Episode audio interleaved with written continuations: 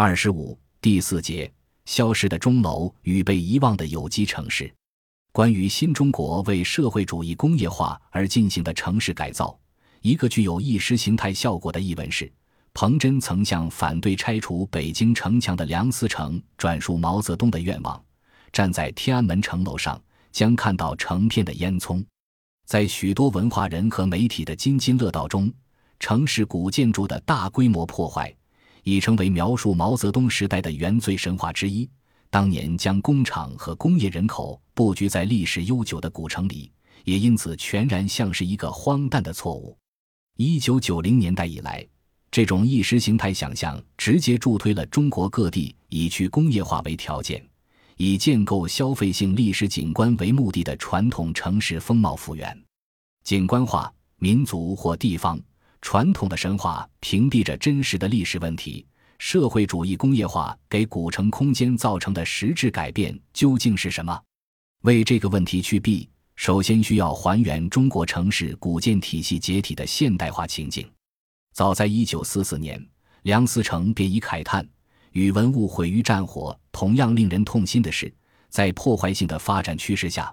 国内主要城市今日已拆改于半，纯中国视之秀美或壮伟的旧市容，或破坏无遗，或仅于大略。老北京城墙和牌楼的消失，其实是这位古建筑保护者的经常性失败的尾声。相比之下，最初个案发生的城市。更能完整展现一九四九年后的古城改造与之前的一般现代化趋势的联系和差别。如费慰美 （Wilma Fairbank） 所指出，梁思成的悲壮努力始于二十年代末，在东北大学任教期间，他反对拆除盛京钟鼓楼的意见遭到了沈阳市长的拒绝。盛京钟楼和鼓楼不仅是两个具有文物价值的单体建筑，而且是一座古代都城的标志。公元十七世纪前叶，清太宗皇太极将国都沈阳更名盛京，并改名沈阳中卫城的四门十字街为八门井字街格局，使城市空间区分为九宫格。皇宫今沈阳故宫位于中间方格的南部。一六三七年，清崇德二年，皇太极下旨在井字街上横与左右两竖交叉点分别修建鼓楼和钟楼，击鼓定更，鸣钟报晓。以规范都城作息时序，同时将两楼之间的土地辟为商业区，名曰四平街、金钟街。四平街南向傍依皇宫，按《周礼·考工记》所载的营建原则，形成前朝后世格局。一六八零年，清康熙十九年，四方形的盛京城外又增筑圆郭，郭门与内城的八个城门一一对应，称为八关。按照沈阳城建史学者广泛引述的一种清人说法，内方外圆、八门八关的格局，使钟鼓楼成了一个更富玄学意味的城市建筑体系中的关键符码，体现《周易》宇宙生成观的八卦城中的两仪。而钟鼓楼的拆除也与整个体系的瓦解密切相关。从清末到一九三零年，四平街的道路建筑被不断改造翻新。最初用三合土砸成的路面，先后修筑为石子和沥青马路，并大幅拓宽。沿街主要商号的传统中式瓦房也纷纷改建为欧式洋楼。古老故宫的背后蜕变出了一条现代商业街。此时，钟鼓楼的实际功用早已为西洋机械钟取代，但行人从四平街两端进出，仍需从他们下面的门洞穿行，使当局视之为必须清除的障碍。奉系军阀统治末期，为改善城市交通，不仅拆掉了钟鼓楼，更将内城大西门、怀远门、小西门、外攘门和大东门、附近门接连拆除。而早在一九二三年，外城郭墙便开始被有计划的移平。沈阳沦陷后，日伪当局除了一九三六年拆毁大西门剩余的瓮圈，在城市整体发展规划的框架下。又从一九四一年起，部分实施了奉天城墙拆除五年计划。与此同时，经过半世纪变迁而形成的现代沈阳市区，已远远超出了内方外圆的成果范畴。从俄日殖民者对中东铁路、满铁附属地的先后营建，到清政府向列强开放商埠地，直至民国和伪满时期，大规模兴建工业区。新的市区轮廓源自不同时期为不同目的而开发的地块的累加，旁逸斜出式的扩张使其丧失了圣经形制的严整和均衡。以上述情景为参照，五十年代沈阳拆除残缺的城墙，既是二十世纪上半叶现代化趋势的更延，也是圣经形制的持续毁坏的终结。城墙消失后。东西南北四条沿原址而建的道路仍清晰标画着内城的四方轮廓。这个四方形的区域被当代沈阳人称作方城。方城的井字街格局完整保持至今。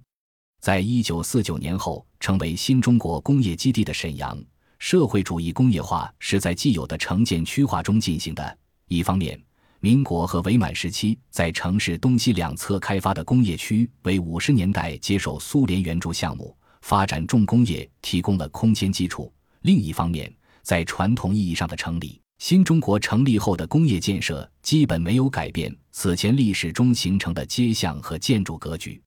如果说钟鼓楼的拆毁意味着清代盛京城的建筑符码体系早在新中国成立前即已解体，那么。社会主义工业化对古城空间的重新编码，仍需从一座钟楼说起。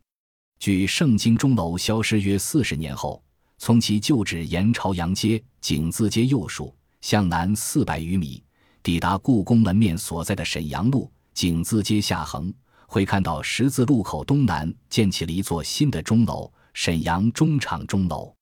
沈阳中厂召建于一九五六年，前身是太原街。原满铁附属地的春日町的一些手工业师傅在社会主义改造中组成的钟表修配合作社。六十年代前期，国家调配大量人员设备，将其改扩建为国营工厂，并重新布局在方城井字街的中心地带。厂址在历史上曾先后是清初吏部、清盛京将军衙门、民国奉天省财政厅和伪满城内警察署。旧官署消失，代之以工商、文化和科研单位，是新中国成立后方城的一个显著变化。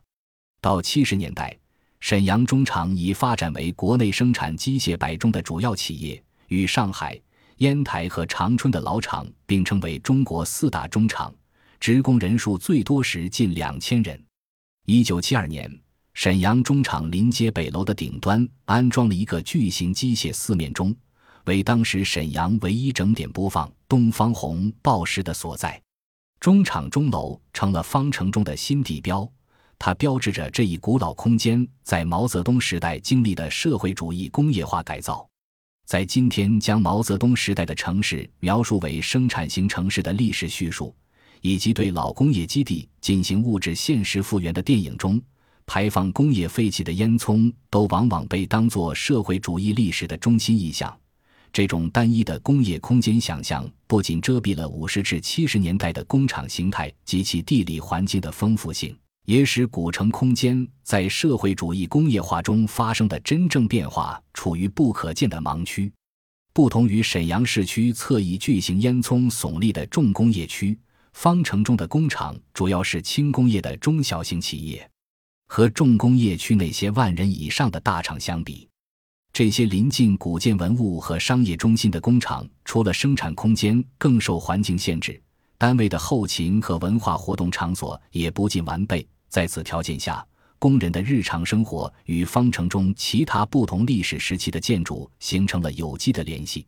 据1975年到中厂一车间做洗工的史师傅回忆，当时车间实行三班倒的工作制度，工厂食堂晚上不开火。上夜班的工人如果没有自带饭盒，便会在工歇时结伴去中街北侧的沈河饭店（新中国成立后建立的大型国营饭店）吃夜宵。他至今记得当时的情景：工人们关掉机器，走出工厂，三五成群的一路喧哗，路灯下的朝阳街显得既静寂又热闹。另一方面，喜欢读书的中厂工人也很少去厂图书室。因为工厂南侧便是沈阳市图书馆，图书馆建筑为一九零九年始建，一九二一年扩建的原日本满铁奉天宫所。而再向西南步行五分钟，则会看到利用原张氏父子、张作霖和张学良。大帅府为藏阅空间的辽宁省图书馆。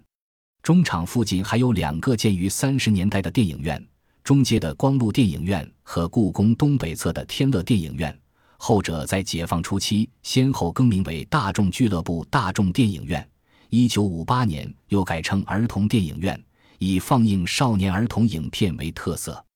史师傅对儿童电影院的印象尤为深刻，